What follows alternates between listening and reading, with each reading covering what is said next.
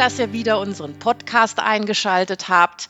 Wie ihr wisst, sprechen wir hier sehr viel und sehr gerne mit und über Pferde und im Besonderen, welchen Schatz uns Sharon Wilsey mit Horsepeak an die Hand gegeben hat, um besser und feiner mit unseren Pferden zu interagieren. Denn Pferdesprache ist vornehmlich Körpersprache, eine klare und verständliche Kommunikation, die, wenn wir nur genau hinsehen und wahrnehmen, Basis einer feinen und vertrauensvollen Verständigung zwischen Mensch und Pferd ist. Was machst du denn alles so, um deine Körpersprache zu verbessern, Kirsti? Oh wow. Ähm, hallo Simona erstmal. ähm, ich habe tatsächlich äh, aktuell gerade einen Tai Chi-Kurs begonnen. Jeder, der so ein bisschen sich mit Horsepeak schon beschäftigt hat und vielleicht auch schon einen Kurs mit Sharon besucht hat, weiß, dass sie ähm, da absolute Meisterin ist im Tai Chi und ganz viel auch daraus einfließen lässt. Ähm, mir sind in den ersten drei Tai Chi-Stunden, die ich jetzt hatte, einige, ähm, ja, wie sagt man, ähm, einiges wie Schuppen von den Augen gefallen, ist mir einiges sehr klar geworden, warum die Sharon was so lehrt. Das mhm. ist tatsächlich sehr interessant. Und Tai Chi könnte man jetzt so ganz kurz äh, zusammenfassen unter dem Begriff Meditation in der Bewegung. Und meditiert habe ich ja jetzt schon ein paar Jahre. Und ich finde es eine ganz geniale Fortsetzung davon und ja. Okay, das heißt also, du hast so das Gefühl, dass sich da der Kreis schließt sozusagen? Ja, unbedingt, ganz viel. Also es Aha. sind ganz viele Sachen mit dem Palm Down, es Calm Down und einfach die Energie und auch diese One-Step-Geschichte zum Beispiel, dass man nur einen Schritt macht und sich darauf konzentriert und das wirklich gut macht und dass das die Basis für alle weiteren Schritte ist, so ungefähr. Aha. Äh, es sind so viele interessante Sachen. Ja, kann ich echt cool. empfehlen. Mhm. Also Pferdesprache ist also Körpersprache und Sprache ist Kommunikation. Und wir kennen ja alle das Zitat, Kommunikation ist alles. Und das gilt natürlich nicht nur für die Menschenwelt, es gilt für jede Spezies untereinander, aber auch über den Tellerrand der eigenen Spezies hinaus oder der Konzepte, wie wir jetzt gerade gehört haben bei Kirsti. Also auch für die Kommunikation zwischen Reiter und Pferd. Heute stellen wir deshalb mal den Reiter in den Fokus wie wir das Bewusstsein für unseren Körper verfeinern können, um besser und bewusster mit unseren Pferden zu interagieren. Denn erst dann, wenn wir Reiter fähig sind, unseren Körper zu kontrollieren und gezielt einzusetzen, können wir fein vom Boden aus, aber auch beim Reiten mit unseren Pferden kommunizieren. Denn eins muss uns immer bewusst sein, wir können nicht nicht kommunizieren. Alles, was wir tun, hat für unsere Pferde im besten Fall eine Bedeutung und lässt sich bis zur Perfektion verfeinern. Im schlimmsten Fall blenden sie unsere bedeutungsloses Gehampel einfach aus und funktionieren nur noch. Traurig aber wahr. Eine Harmonie und Leichtigkeit oder Losgelassenheit, die wir uns alle so sehnlich wünschen, ist dann nicht mehr möglich und kann dem Pferd extremen Schaden zufügen, körperlich wie mental. Fazit. Reiten ist Kommunikation und wer könnte uns das besser erläutern als Stefan Fischer? Hallo Stefan, schön, dass du unseren illustren Pferdefreundeskreis wieder bereicherst. Hallo, vielen, vielen Dank für die erneute Einladung. Ich freue mich sehr, dass ich wieder dabei sein darf. Wir auch. Stefan, du bist nicht nur Centered Riding Trainer, sondern arbeitest mit deinen Reitschülern auch nach der Franklin-Methode. Könntest du uns kurz erklären, was die beiden Konzepte beinhaltet und was die Franklin-Methode im Speziellen dem Reiter an die Hand gibt, um besser mit seinem Pferd zu kommunizieren? Ja, sehr gerne. Also beide Konzepte haben tatsächlich ähm, eine ähnliche Hintergrundidee. Das Centered Riding selber wurde von Sally Swift, das sagt vielleicht einigen was, entwickelt ja. und da das Centered Riding basiert auf ganz vielen Körperwahrnehmungsübungen, Körperwahrnehmungsarbeit. Zum Beispiel ist eine Grundlage des Centered Riding die Alexander-Technik, das Tai Chi, Qigong. Und da haben wir im Prinzip ähm, aus diesen Methoden rausgefiltert im Centered Riding, wie wir mit der Möglichkeit, den Reiter in den Mittelpunkt zu stellen, die Reitlehre besser erklären können. Also Centered Riding selber ist zum Beispiel auch keine eigene ähm, Reitmethode, sondern es ist eigentlich, wir haben es immer so schön gesagt, eine Übersetzung vom Was muss ich machen in Wie kann ich es machen mit meinem eigenen Körper. Und da wird sehr, sehr viel auch mit inneren Bildern gearbeitet. Es wird sehr, sehr viel äh, Fokus auf den Mensch gelegt, auf die Idee, die der Mensch hinter seiner Reiterei hat. Und in der Franklin-Methode ist es tatsächlich relativ ähnlich, mit dem großen Unterschied, dass die Franklin-Methode selber keine reitspezifische ähm, Methodik ist. Die hat also tatsächlich mit der Reiterei im ersten Sinne gar nichts zu tun. Mhm aber sie greift sehr gut in die ähm, Centered Writing Methode hinein. Ne? Also das wie mit der Sprache. Also irgendwie führt das dann doch oder schließt sich der Kreis. Genau richtig. Das führt für mich, die Franklin Methode ist für mich eine Weiterführung oder Vertiefung des Centered Writing oder eine zusätzliche Möglichkeit mehr ähm, Tools an der Hand zu haben, um noch viel fokussierter und noch viel tiefer in den Sitz reinzugehen. Die Franklin-Methode ist vom Eric Franklin entwickelt worden und der kommt eigentlich aus dem Tanzbereich. Der Erik selber war Tänzer und hat dann angefangen, weil er körperliche Probleme bekommen hat, sich zu überlegen, wie er ähm, mit seinem Körper effizienter und besser umgehen kann. Das ist spannend, dass das ein Tänzer ist, weil ich vergleiche auch für mich immer das Reiten mit einem Paartanz. Ne? Also ja. der, wenn der eine, sage ich jetzt mal, wenn es irgendwo klemmt oder so, kann der andere auch nicht gut aussehen auf dem Parkett. Richtig. sage ich jetzt mal so. Und das ist ja beim Reiten recht ähnlich, ne? Richtig, also beim Reiten haben wir eben genau die gleiche Thematik. Die meisten von uns werden mit der Franklin-Methode eher die äh, Franklin-Bälle tatsächlich in Verbindung bringen, die ja im Reitsport jetzt eine ganze Weile sehr intensiv auch äh, genutzt, beworben wurden. Ähm, die sind aber nur ein kleiner Teil der Franklin-Methode. Die Franklin-Methode selber konzentriert sich auf ein ähm, anatomisch basiertes Verständnis von unserer Bewegung. Wir gucken uns also an, wie Bewegung funktioniert auf Grundlage unseres Körpers. Und das ist nochmal das ganz Spannende, weil gerade fürs Reiten wird es dann sehr interessant, weil wir sehr viele Anweisungen haben in unserer Reiterei, in unserer Reitlehre, die sich über Jahre, ich sag mal, eingeschlichen haben und dem Reiter eigentlich kein gutes oder besseres Körpergefühl geben, sondern es gibt ganz viele Sitzanweisungen, es gibt so die Klassiker irgendwie, Knie zu, Ferse runter, Zehenspitzen zum Pferd. Ähm, und wir können uns dann aufgrund der Anatomie des Menschen mal anschauen, ob und inwieweit es dann überhaupt sinnvoll ist oder ob ich vielleicht mit bestimmten Anweisungen oder Ideen meine Bewegung, meine eigene Bewegung sogar eher hemme, meine Beweglichkeit. Lass uns doch gerade mal auf dieses Beispiel Hacken runterkommen. Ne? Also ich war ja auch schon bei dir und durfte mhm. äh, auf deinem Onyx reiten. ja. Genau. Und ähm, da hast du mir das Bild vermittelt, das hat mir sehr, sehr gut geholfen. Und zwar diese Skateboard-Geschichte. Ja. Genau, also das ist eine Möglichkeit, den Körper im Raum besser zu organisieren. Wir haben zum Beispiel jetzt gerade mit der Sache Hacke runter oder Ferse runter oder Absatz runter. Da geht es tatsächlich schon los, dass wir sehr oft mit diesen Begrifflichkeiten ähm, nicht sauber umgehen. Zum Beispiel ist die Ferse was anderes wie der Absatz. Ähm, und da kommt es eben oft zu Missverständnissen und da wird oft nicht genug separiert. Wir merken dann zum Beispiel, wenn ich mit dem Sitz arbeite, ist für mich nur interessant, ob der Sitz in seiner biomechanischen Funktion, klingt immer ein bisschen technisch, aber ob der Sitz in seiner Funktion, in der Beweglichkeit eingeschränkt ist oder nicht, ob ich ein richtiges Maß an Körperspannung habe oder nicht.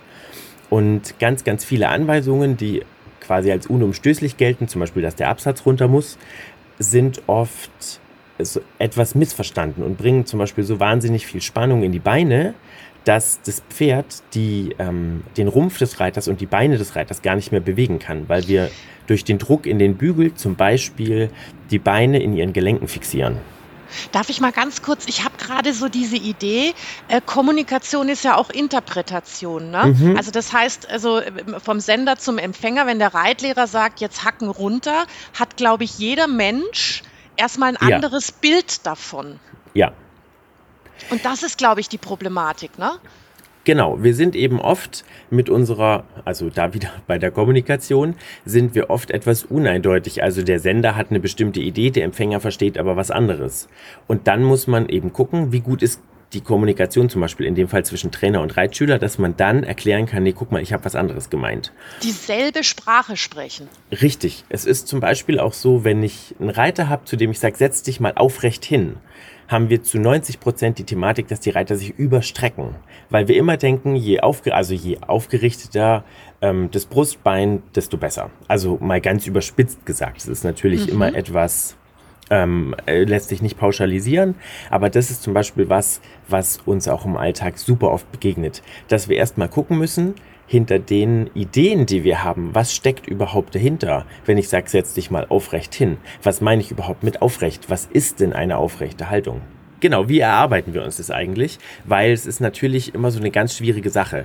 Deswegen machen wir es so, da habe ich da haben wir zum Beispiel die Möglichkeiten aus der Franklin-Methode mit dem Verkörpern von bestimmten Bewegungen. In erster Instanz gucken wir uns erstmal an, wie unser Körper in bestimmten Bewegungen arbeitet und wo dazu auch die Gelenke sitzen. Meine Lieblingsfrage bei meinen Kursen ist immer, wo ist eigentlich unser Hüftgelenk? Hast du mir auch gestellt. Ja, und die Frage mag ich total, weil äh, für uns Reiter ist ja die Hüfte und das Becken ein super wichtiger Part. Da würde wahrscheinlich keiner widersprechen. Wenn wir aber unsere Reiter fragen, wo, wo musst du überhaupt in der Hüfte beweglich sein? Weil wir haben oft nur so eine globale Idee ähm, ja, Hüfte ist halt irgendwie alles zwischen Oberkörper und Beinen so.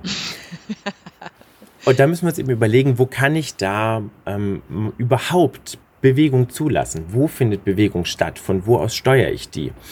Und bei den Kursen mache ich es total gerne, dass wir uns dann erstmal erarbeiten, wo liegt das Hüftgelenk. Also hier ähm, kann man es im Podcast natürlich nicht so gut zeigen, aber das Hüftgelenk liegt in der Mitte der Leistenfalte. Ähm, die meisten zeigen eher nach außen an die Oberschenkel, weil wir davon ausgehen, dass die Beine seitlich am Körper irgendwie sitzen und die Hüftgelenke eher außen liegen. Und schon mit, der, mit dem Wissen, wo dieses Gelenk ist, kann ich es überhaupt effizient benutzen. Ähm, da mache ich immer eine schöne Vergleichsübung auf dem Pferd. Meine Reiter sollen sich vorstellen, sie haben ihre Hüftgelenke da, wo sie tatsächlich liegen, wo wir uns erarbeitet haben, dass sie wirklich liegen, dass dort die Bewegung stattfindet, die das Pferd auf den Körper überträgt. Und dann gehen wir nur in unserer Vorstellung an die Stelle, wo wir zuerst die Hüftgelenke vermutet hätten. Und dann merken wir da, dass die Bewegung des gesamten Reiters sich komplett verändert, weil nur unser Fokus sich verändert hat, weil wir uns vorgestellt haben, dass die Bewegung an einer anderen Stelle stattfindet. Und das hat einen enormen Einfluss auf die Bewegung selber. Mhm. Klar, also wenn wir die richtige Vorstellung von einer Bewegung haben, können wir sie auch besser nachvollziehen.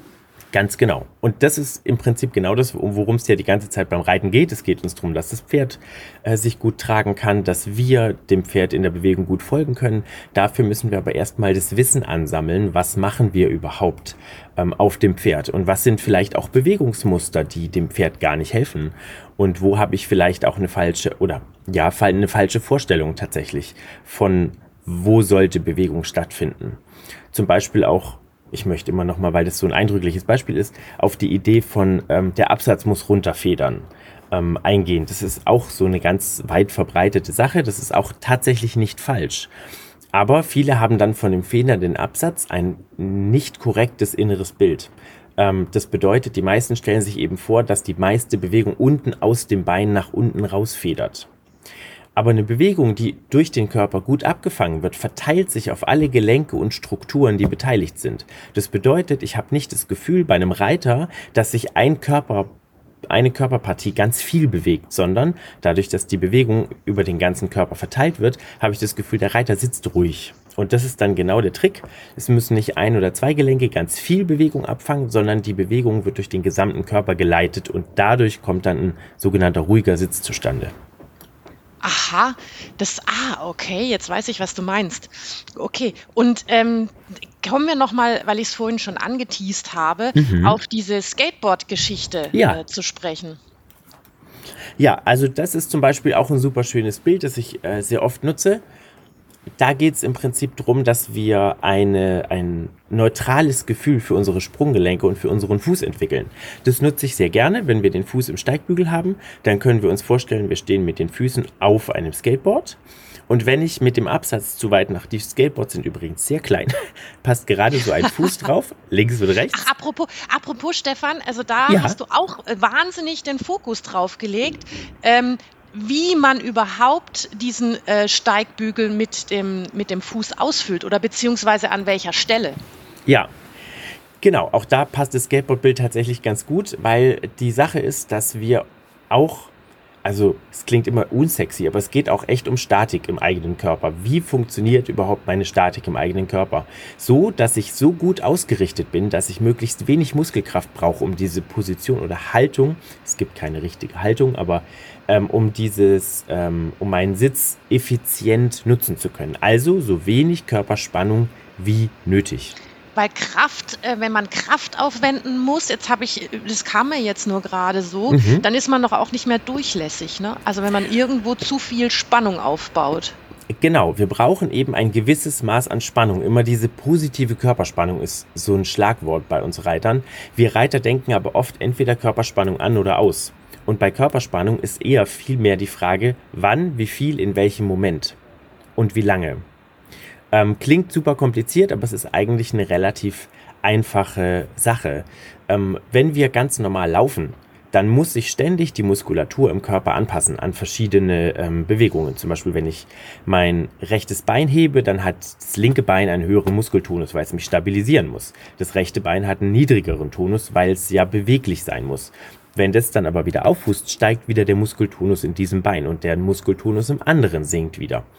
Ähm, nur mal so grob angerissen. Also im Wie Prinzip. Ein Tanz. Genau, im Prinzip ist es quasi die ganze Zeit nur die Frage, wie viel oder wenig ähm, muss ich aufwenden, um möglichst effizient zu sein. Niemand von uns würde durch die Straße laufen und wenn ich dem sage, ähm, drück mal den, den, das kann jeder mal ausprobieren, wenn er jetzt gerade die Folge hört. Ähm, wenn du läufst, drück mal den Absatz nach unten und schau, was mit deinem Laufen passiert. Dann wirst du dich eben bewegen wie ein Stock.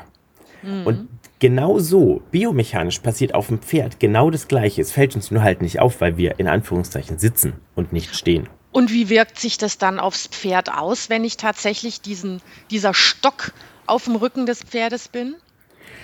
Das Pferd hat gar nicht so super viele Möglichkeiten. Entweder es wird anfangen, seine eigene Bewegung enorm runter zu reduzieren und seinen eigenen Muskeltonus zum Schutz zu erhöhen, sprich die Pferde fangen an, den Rücken festzuhalten, weil sie sagen, sie können die starken Stöße nicht mehr so gut abfangen. Oder ähm, sie fangen eben an, den Sitz komplett zu ignorieren und versuchen selber so gut wie es geht, da irgendwie durchzukommen, unbeschadet. Mhm. Das und heißt, die kompensieren unsere ähm, negativen Spannungen. Richtig. Und es gibt eben Pferde, die das auch tatsächlich gar nicht gut aushalten, die dann zum Beispiel stressig werden, die hibbelig werden. Ähm, oder welche, die dann genau ins Gegenteil umschlagen und völlig lethargisch werden und sagen, unter dir bewege ich mich gar nicht. Ja, also und das ist ja das, was wir auch immer betonen. Ne? Also wir Reiter, wir haben die Verantwortung, das Pferd so wenig wie möglich zu stören, um ihnen nicht körperlichen Schaden zuzufügen. Wenn ich da noch mal ganz kurz Richtung Kirsti rufen darf. Ähm, Kirsti hat zum Beispiel auch erzählt, dass sie da jetzt aus eigener Erfahrung an ihrem Körper sehr viel nachgedacht hat, was auch die Pferde betrifft. Gell, Kirsti? Das stimmt, Simona. Ja, ich hatte gerade eine Erfahrung, wo es mir monatelang vom Rücken her sehr schlecht ging und ich wirklich Schmerzen hatte und von außen sicherlich für einige, die das nicht wussten, trotzdem funktioniert habe, mein, meine Arbeit gemacht habe und alles. Aber ähm, ja, es ist mir nicht wirklich gut gegangen. Ähm, so denke ich, geht es bestimmt vielen Pferden auch, dass die sicherlich unter einigen Dingen leiden, sei es ja irgendwelche vorhandenen Läsionen oder eben einem schlechten Reitersitz oder irgendwas und trotzdem sehr lange mitmachen. Ja, sie sind sehr, ähm, wie soll ich sagen, leidensfähig, unsere Pferde. Aber das, was gerade auch Stefan gesagt hat, also die werden hibbelig und so weiter, das ist ja dieses Fight or Flight. Ne? Also entweder gehe ich dagegen oder ich versuche dem zu entkommen, oder Kirsti? Ja, ja, klar. Ich würde nur gerne ähm, noch auf was anderes kurz zurückkommen, wo ich einen Gedanken zu hatte. Die Sharon sagt auch, dass so die gängigen Reitsitzanweisungen, die man so bekommt, die ihr auch genannt habt, schon, keine Ahnung, ähm, die Hand muss ruhig sein, der Absatz muss runter und alles Mögliche. Du musst gerade sitzen. Diese Anweisungen führen eigentlich meistens dazu, dass der Reiter sich mehr verspannt als sonst irgendwas. Und dass man die durchaus hinterfragen muss, das äh, fand ich sehr gut, dass der Stefan das ähm, erwähnt hat. Und dass es ja im Endeffekt immer darum geht, dass man sich klar machen muss, dass wenn das Pferd sich locker bewegen soll, dass man selber einfach von oben bis unten locker sein muss. Das ist, finde ich, so das Allerwichtigste. Und auch das, was er gesagt hat, dieses, ähm, dieses Mühelose, das ist mir jetzt auch durch die Tai Chi-Geschichte auch nochmal ganz klar geworden. Der Lehrer, den ich da habe, der hat gesagt, ähm, als es nur ums Stehen ging, es geht eigentlich nur darum, in der Struktur zu stehen. Also es Super geht darum, Satz. ja, es geht darum, kraftlos zu stehen. Und das müssen wir, ähm, ja, da müssen wir dran arbeiten.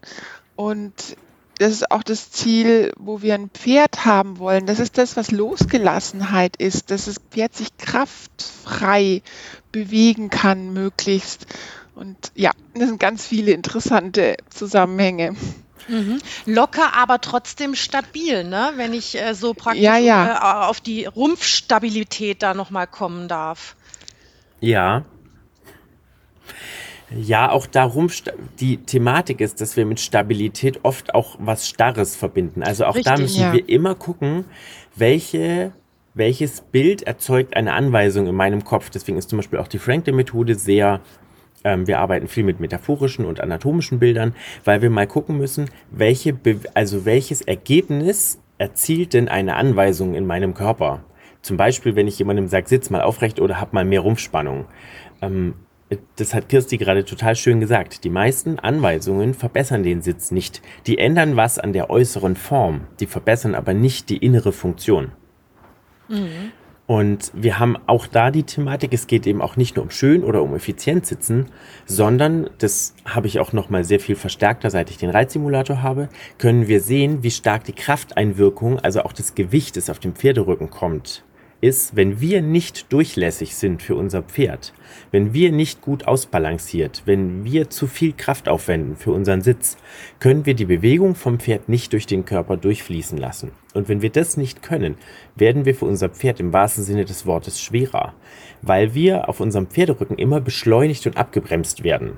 Ähm, wir sitzen auf dem Pferderücken nicht wie zum Beispiel auf einem fliegenden Teppich, der uns einfach immer mitnimmt, sondern ähm, das merkt man am besten im Trab, im Aussitzen, haha.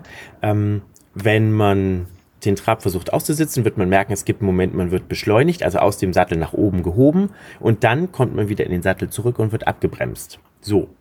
Und wenn ich jetzt zum Beispiel eine Reiterin habe mit 60 Kilo Körpergewicht, wird die im Aussitzen im Trab schon mal mindestens 70 bis 75, wenn sie nicht so gut sitzt, auch über 80 Kilo Einwirkung auf den Rücken bringen. Wahnsinn.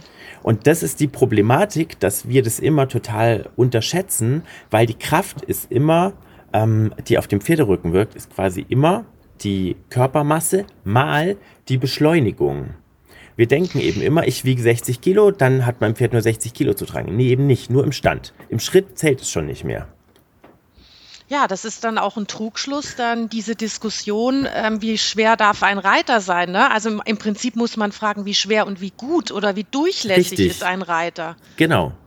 Das ist genau die Sache. Wie durchlässig, und das ist die einzige oder die große Frage, die mich am Simulator mit meinen Kunden am meisten interessiert, wie durchlässig bist du für dein Pferd? Wann hat dein Pferd das Gefühl, oh, die kann ich aber leicht mit, mitnehmen, die kann ich aber leicht bewegen? Die kann ich Ähm. leicht bedienen. Ja, richtig. Naja, aber ich- da, da fällt mir wieder der Satz ein, den auch die Juli von Bismarck immer sagt. Das Pferd so wenig wie möglich stören. Das ist Ja. doch eigentlich, läuft doch doch auf dieselbe Sache hinaus, oder? Genau. Und da ist tatsächlich das Überraschende, wenn man sich mal überlegt, wie wahnsinnig ich tatsächlich mit meinem Körper auch stören kann, auch im Sinne von physikalischer Einwirkung, also von Kraft auf den Pferderücken. Wenn ich jetzt zum Beispiel einen kleinen Isländer habe und da einen Mann drauf, der vielleicht eh schon 80, 90 Kilo wiegt, der dann vielleicht nicht so optimal sitzt, muss das Pferd auch mal Stöße von 150 Kilo im Rücken aushalten. Wahnsinn. Das muss man Und- sich mal vorstellen. Genau, und da muss man sich tatsächlich mal fragen, wie viel halten unsere Pferde tatsächlich aus? Da kommt ja auch so ein bisschen wieder Simona und natürlich auch Stefan die, die Matching Steps Idee von der Sharon mit rein, ja, ähm, wo es darum geht, sich im Gleichschritt zu bewegen, was eine sehr verbindende Sache ist. Und wenn es eben nicht vorhanden ist, dann ist es halt auch ja das Gegenteil von verbindend. Disharmonie. Ja, ja. Ähm, abgesehen von dem, was der Stefan jetzt gerade so wirklich ähm, prägnant erklärt hat, was die körperlichen Auswirkungen sind, ist es auch was, was einfach zu Disharmonie führt, wenn man nicht gemeinsam sich bewegt. Ja, Ja, Und die Disharmonie kann im schlimmsten Fall natürlich auch äh, Schmerzen auslösen ne? und dann auch äh, irreparable Schäden. ja, wenn wir Fall. eben so stark auf diese körperlichen ähm, Strukturen ja auch eingreifen. Ich meine, wir sitzen auf einer horizontalen Wirbelsäule ähm, mit unserem Gewicht und wirken da vertikal drauf ein. Das ist tatsächlich sowieso schon mal per se eine etwas, ich sag mal, schwierige Sache. Da müssen wir uns tatsächlich Mühe geben, dass das eben so gut für das Pferd wie möglich geht. Und wenn man sich dann eben mal vor Augen hält, wie enorm der Einfluss vom Sitz dann tatsächlich auch auf den Pferderücken ist. Pferde haben kein Verständnis dafür, wenn wir unseren Körper nicht im Griff haben. Ähm, die, es gibt Pferde, die haben da mit Sicherheit ein Verständnis dafür, aber für die ist es erstmal diese, wie du so schön gesagt hast, diese Disharmonie, ähm, die ja nicht vom Pferd ausgeht, sondern die dann von uns ausgeht und wo das Pferd wahnsinnig viel Mühe hat, das dann zu kompensieren. Und es gibt eben Pferde, die das ähm, machen, aber auch das geht nur eine Zeit lang. Das wird sich alles irgendwann körperlich auswirken. Ja. Und das heißt, die Franklin-Methode, die hilft uns Reitern, unseren Körper besser wahrzunehmen bzw. kennenzulernen und bewusster einzusetzen. Ganz genau, das hast du sehr, sehr schön äh, zusammengefasst. Es geht im Prinzip darum, dem Reiter auch für bestimmte Bewegungen, ähm, ist, es ist keine, da geht es nicht viel um Entspannung. Es geht tatsächlich um, wie bewegt sich zum Beispiel ein Gelenk ähm, in bestimmten Bewegungen. Und das klingt jetzt total trocken, ist aber super, super spannend, weil wir uns mit der Anatomie nur insoweit auseinandersetzen, dass wir eine Bewegung machen, uns ganz kurz angucken, wo liegt das Gelenk. Und dann ist es super spannend, dass wir ganz viel auch mit Vorher-Nachher-Vergleichen arbeiten oder mit Links-Rechts-Vergleichen. Ähm, wir Reiter und vielleicht auch besonders wir äh, Deutschen haben eher die Tendenz, wenn ich jemanden frage, ähm, wie geht's deinem Rücken? Wie beweglich ist denn dein Rücken? Da würde jeder erstmal sagen, oh, naja, bisschen Rückenschmerzen und irgendwie zieht's. Und was ist so unsere Beziehung, wenn ich jemanden frage, wie ist denn zum Beispiel dein, sag mal, Verhältnis irgendwie zu deinem Rücken? Niemand wird dir sagen, oh, ich habe irgendwie das Gefühl, mein Rücken ist super beweglich und ich bin total elastisch in meiner Wirbelsäule. Das würde niemand tun. Aber diese Einstellung, klingt auch immer ein bisschen doof, aber diese Einstellung unserem Körper und unseren Strukturen gegenüber hat einen massiven Einfluss auf Beweglichkeit. Das heißt, wir müssen unseren Körper erstmal lieb haben? Richtig, wir müssen erstmal anfangen, die Bewegungen auch wohlwollend auszuführen. Wenn ich mhm. schon da sitze und sage, ich möchte zum Beispiel gerne eine, eine, Rumpfbeuge machen, also den Oberkörper nach unten führen. Ich sage, oh, ich komme sowieso nicht richtig runter. Ah, das zieht dann mit Sicherheit irgendwie wieder.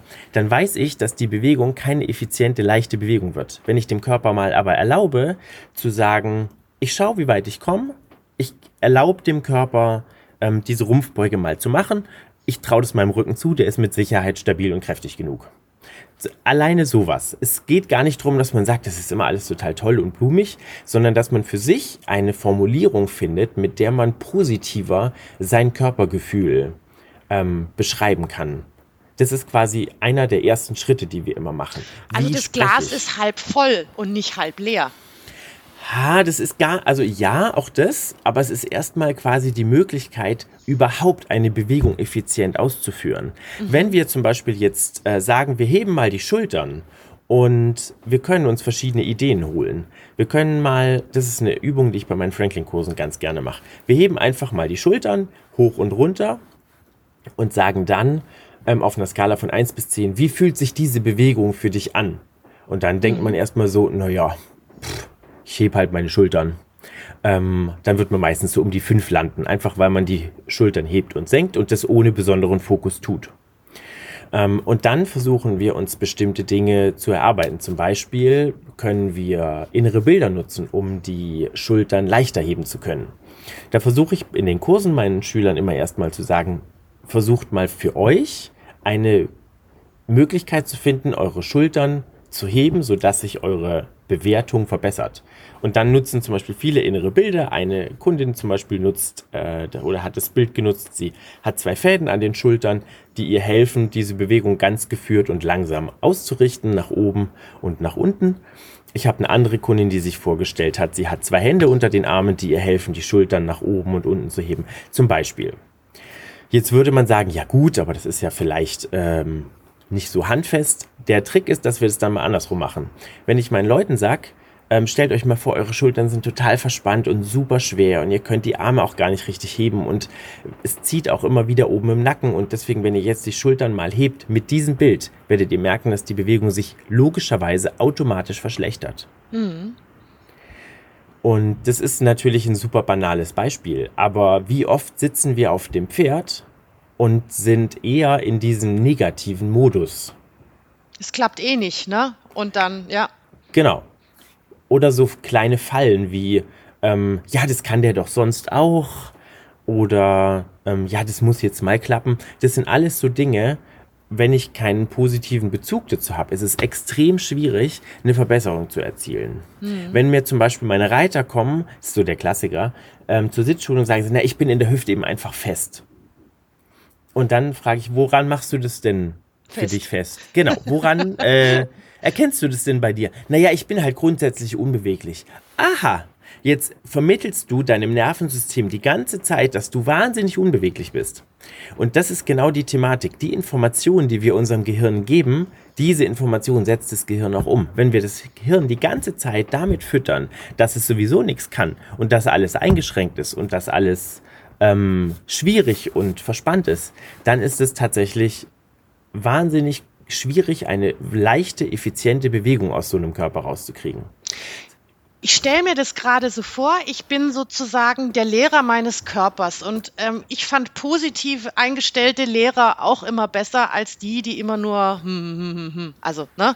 Weißt du, was ja. ich meine? Also so ja. auch tatsächlich den Körper lieb haben, dem Körper wohlwollend gegenüber sein, ihn ähm, ja in, in eine positive Stimmung zu versetzen. Also praktisch die, die Kommunikation zwischen mir und meinem Körper. Genau. Also genau super schön zusammengefasst. Das Interessante ist tatsächlich, dass den meisten gar nicht bewusst ist, ähm, dass sie in dieser Negativität drinstecken. Also das muss man den Leuten tatsächlich immer erstmal in Ruhe erklären. Ähm, weil wenn ich halt sage, mein Rücken ist sowieso unbeweglich, wie soll der auf dem Pferd mitschwingen? Mhm. Und um aus dieser Unbeweglichkeit eben rauszukommen, geht es nicht nur darum, dass man sagt, es ist alles super fluffig. Ich habe ja auch ganz viele Kunden, die tatsächlich körperliche Probleme haben, die Bandscheibenvorfälle hatten, Knie-OPs hatten. Ähm, und da geht es eben darum zu sagen, wie viel kann ich der Struktur zutrauen und wo habe ich vielleicht die Struktur auch begrenzt durch meine es ist zum Beispiel so der Klassiker. Ich hatte eine Kundin, die hat gesagt, ja, ihr, ähm, ihre, äh, ihr rechtes Knie ist total unbeweglich, weil sie hatte da mal eine Operation äh, nach einem Unfall. Okay, ist es denn im Alltag eingeschränkt? Nö, aber es wurde halt mal operiert. Okay, aber heißt es denn, dass es noch eingeschränkt ist in der Bewegung? Ja, nee, aber es ist halt mal operiert worden.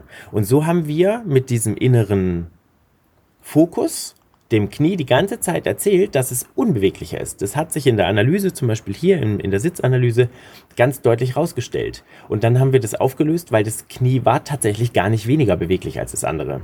Aber wir haben das eben geglaubt. Spannend.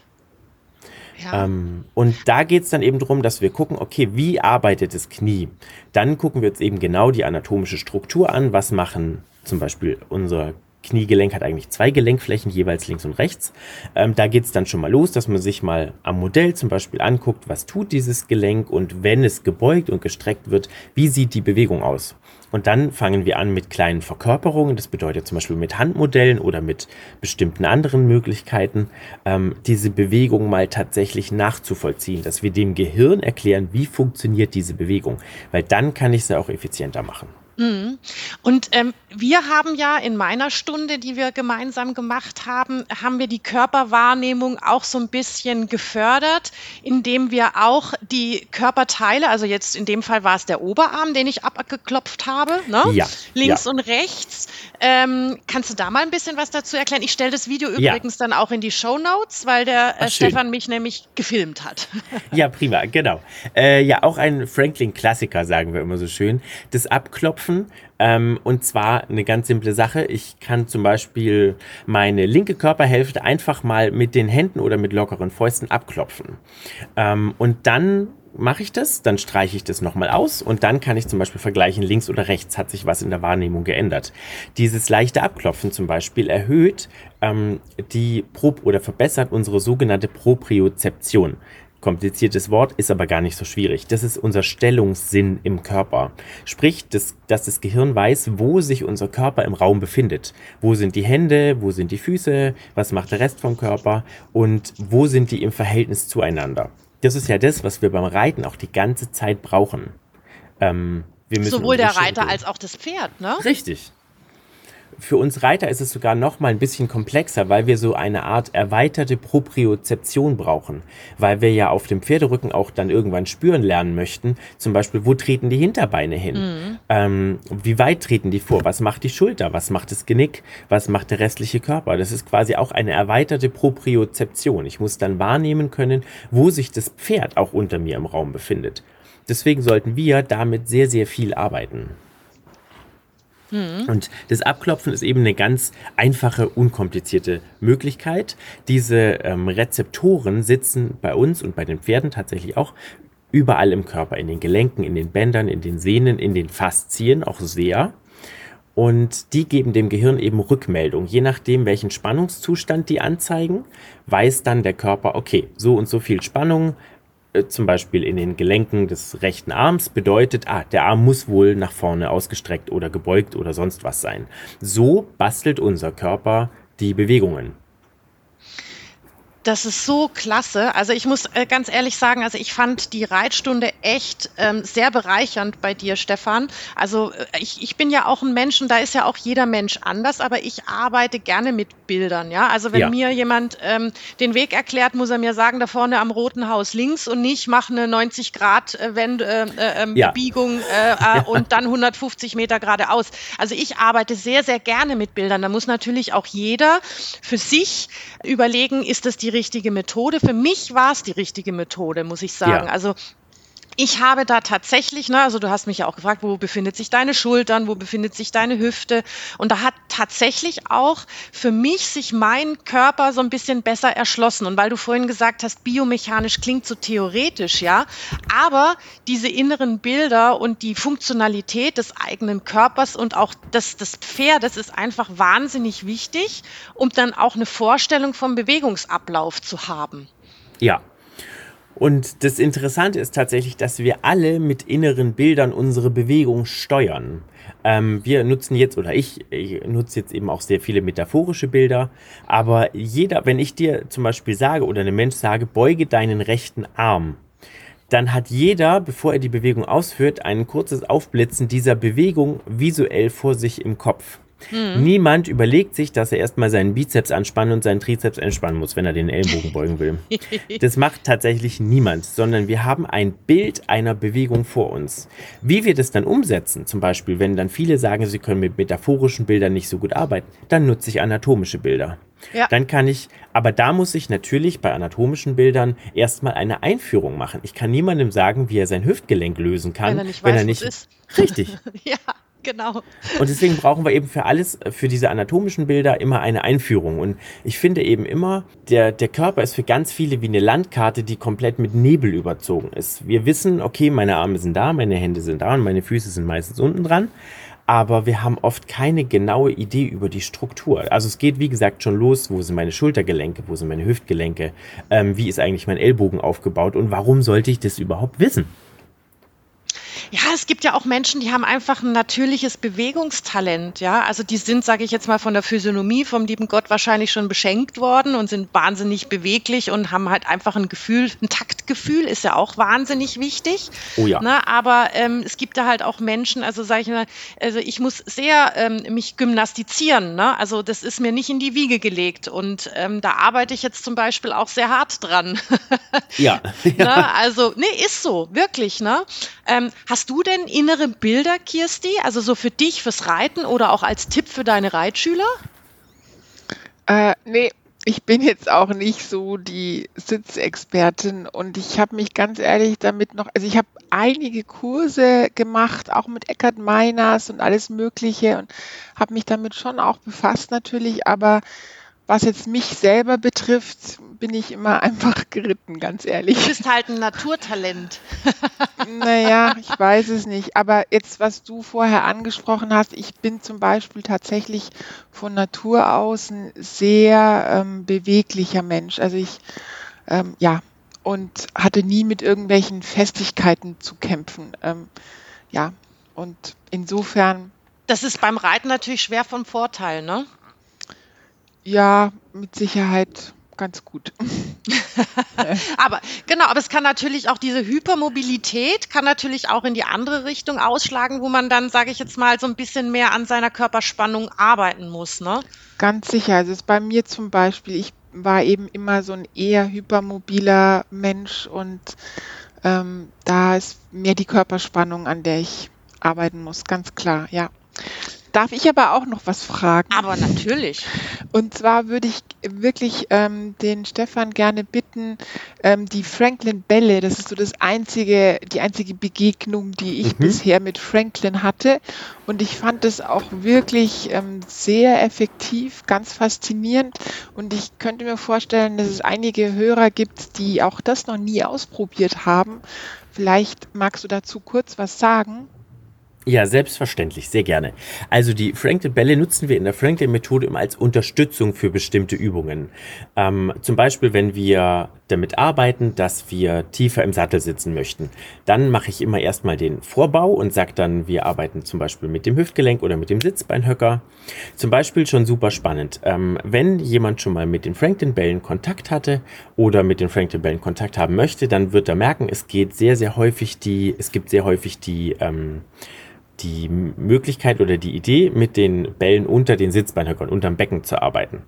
Und die helfen tatsächlich in dem Fall total gut, weil diese Franklin-Bälle ein bisschen in die Muskulatur und in die faszialen Strukturen reinarbeiten, einfach dadurch, dass wir drauf sitzen und das Pferd sich unter uns bewegt. Sprich, das ist ein kleines bisschen wie eine ähm, Massage, kann man es nicht so richtig nennen, aber ähm, hm, Bewusstseinsanregung. Genau, vielleicht auch ein bisschen Richtung Akupressur. Wir haben tatsächlich auch sehr viele Punkte, wenn wir mit den Bällen arbeiten, ähm, die zum Beispiel aus der TCM kommen, mit denen wir tatsächlich auch ganz gut triggern können. Was heißt ähm, TCM? Äh, die traditionelle chinesische Medizin. Also ah. in dem Fall zum Beispiel ähm, die Dinge, die auch ähm, bei bestimmten anderen äh, Körperarbeiten mit eingenutzt oder mitgenutzt werden, zum Beispiel gerade Akupressurpunkte oder Akupunkturpunkte.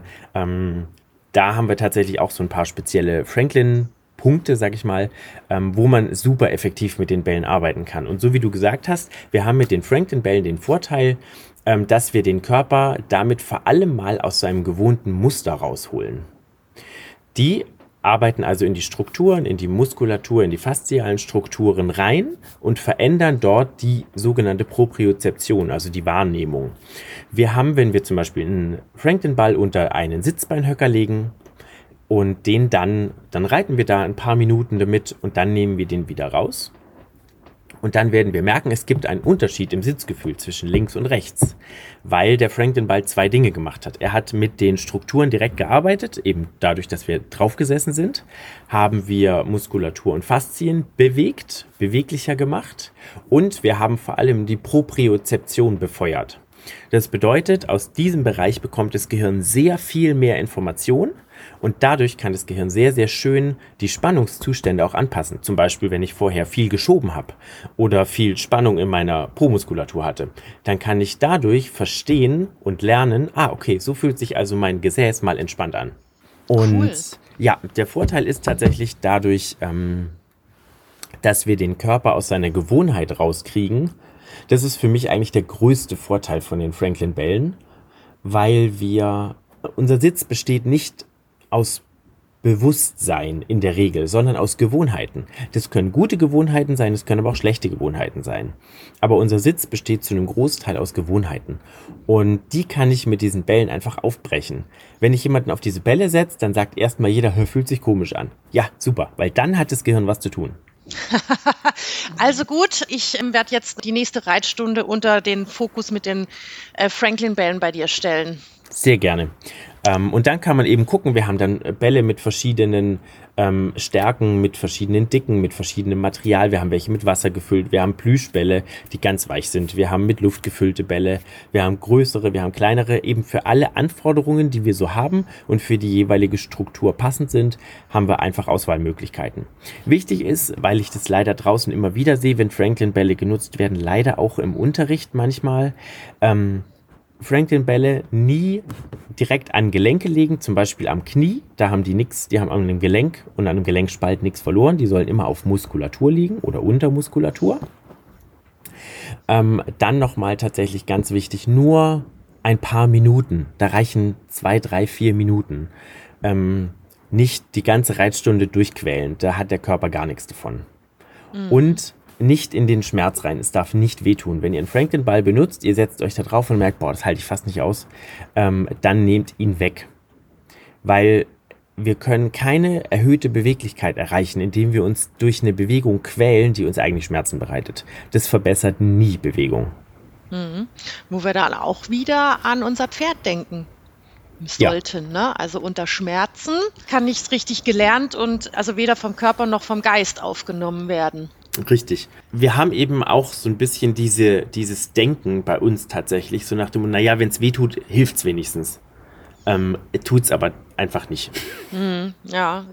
Ist deine Frage beantwortet, Kirsti? Ja, ja, ja, ja, ja. Ich kann das nur empfehlen. Ähm, ich habe so ein bisschen mein Dauerthema beim, bei meinem Sitz ist die leichte Vorlage.